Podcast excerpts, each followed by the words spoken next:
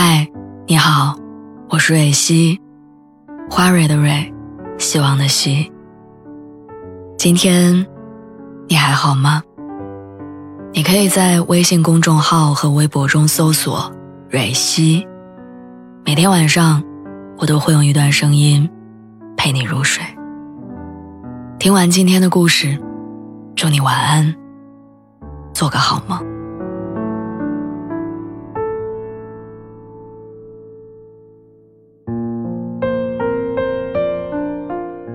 时间我看了一个很火的恋爱综艺，里面有一个开朗幽默、不矫揉不造作的女孩，一轮下来竟然没有被任何异性选择。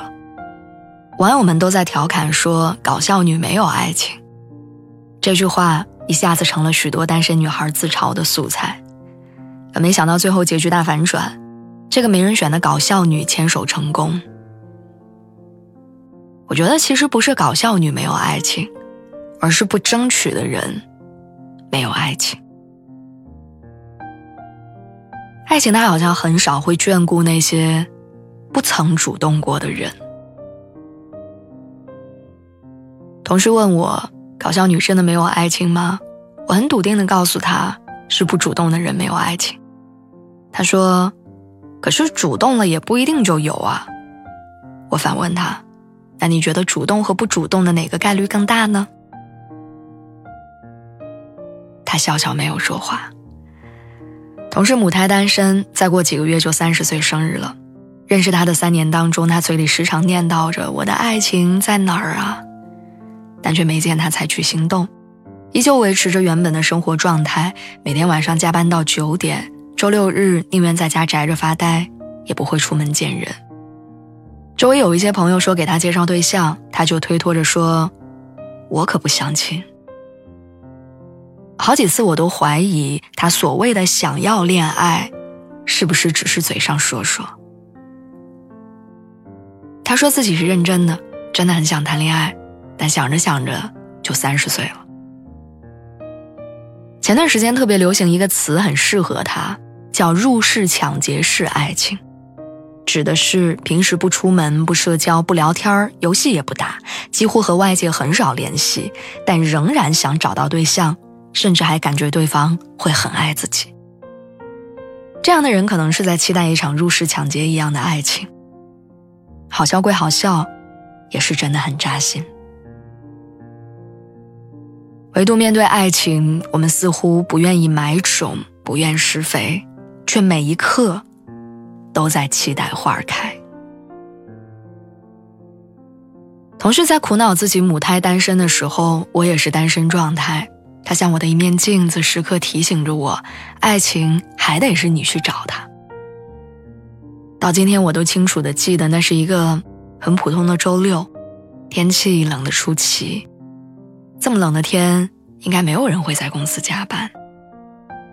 然后抱着这样的想法，我遇到了那个让我心动很久的人。那天我去的很早，工位又在比较靠里面的位置。一个下午，我一直都以为公司里只有我一个人。打算离开的时候，要穿过一大片办公区，在黑暗中跟他对视了好几秒。我瞄了一眼对方的桌签，才发现这个人的名字我一直都知道，一个从我入职就听人夸赞优秀的名字，原来是他。后来我们有了很多频繁的工作对接，甚至像小说情节一样，有单独去参与两次看片会。四舍五入，相当于我们约会看了两次电影。我忽然觉得，这是上天给我的指引。当一个人把这种概率性事件定义为命中注定的时候，爱情它就发生了。《恋爱的犀牛》里有一段经典台词：“人是可以像犀牛一样那么勇敢的，哪怕很疼，也是可以的。看你疼过了。”是不是还敢疼？大多数人痛过一次就会缩起来，像海葵一样再也不张开了，最后只能变成一块石头。要是一直张着，就会有不断的伤害、不断的疼痛，但你还是会像花儿一样的开着。爱情里没有人天生不喜欢花开，只是因为受过伤害，所以主动放弃了开花的权利。这样的人，人生中注定充满了遗憾、悔恨，因为爱情本身是属于勇敢者的游戏。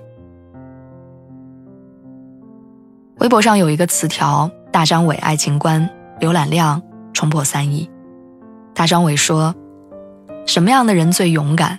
就是那种不拒绝爱的人，他们比忍受孤单的人更加勇敢。很多人可以忍受孤独。”但他没有办法去追求爱。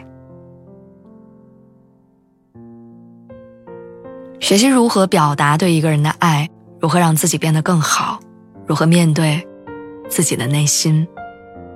我想，在关于爱情的千万种选择里，忠于内心一定是最正确，也最勇敢的选项。